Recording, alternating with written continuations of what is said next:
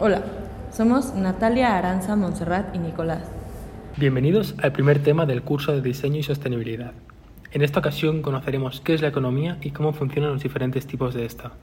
Nos centraremos en el funcionamiento lineal y el paso a una economía circular, tratando los temas a través del diseño. La economía es la ciencia que estudia los recursos, la creación de riqueza y la producción, distribución y consumo de bienes y servicios para satisfacer las necesidades humanas. La economía lineal se podría considerar como la hija de la revolución industrial. Este paradigma económico se basa en que tanto la producción como la demanda es constante, los recursos naturales y energéticos infinitos. En términos de conceptos, se podría resumir en producir, consumir, tirar.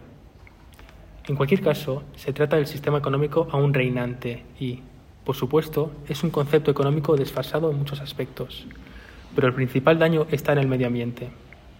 Creemos que estamos inmersos en un proceso histórico en el que el capitalismo ha exprimido al máximo los recursos naturales sin medir las consecuencias. El consumir y comprar como paradigma de felicidad. Según datos ofrecidos por el Informe de Recursos Globales, realizado por el Programa de la ONU para el Medio Ambiente, se ha incrementado hasta por tres veces el uso de recursos naturales desde 1970 y sigue en aumento. En la última mitad del siglo, la población mundial se ha duplicado y se espera alcanzar los 9.300 millones de habitantes en el año 2050 y, como hemos dicho, se ha triplicado la extracción de materiales, ocasionando el 90% de la pérdida de biodiversidad, además de la generación de la mitad de los impactos climáticos.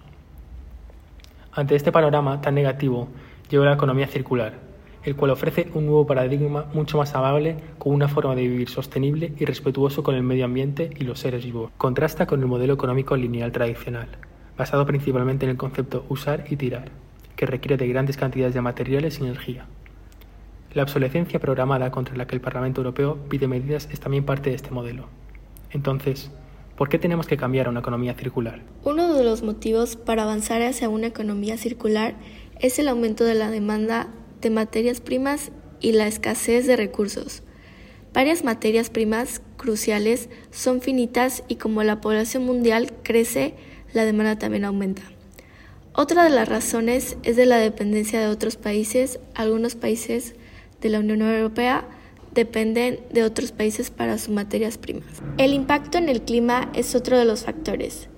La extracción y el uso de materias primas tienen importantes consecuencias medioambientales, aumenta el consumo de energía y las emisiones de dióxido de carbono, CO2, mientras en un uso más inteligente de las materias primas pueden reducir las emisiones contaminantes. Entonces, ¿Cuáles son realmente los beneficios? Medidas como la prevención de residuos, el diseño ecológico y la reutilización podrían ahorrar el dinero a las empresas de la Unión Europea mientras se reduce el total anual de emisiones de gases de efecto invernadero.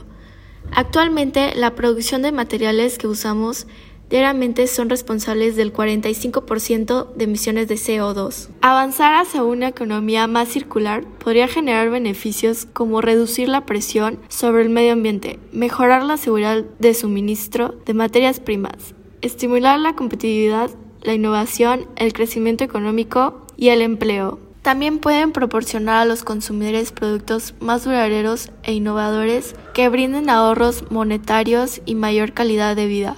Por ello, la Unión Europea ha decidido crear un nuevo plan de acción de economía circular para una Europa más limpia y competitiva.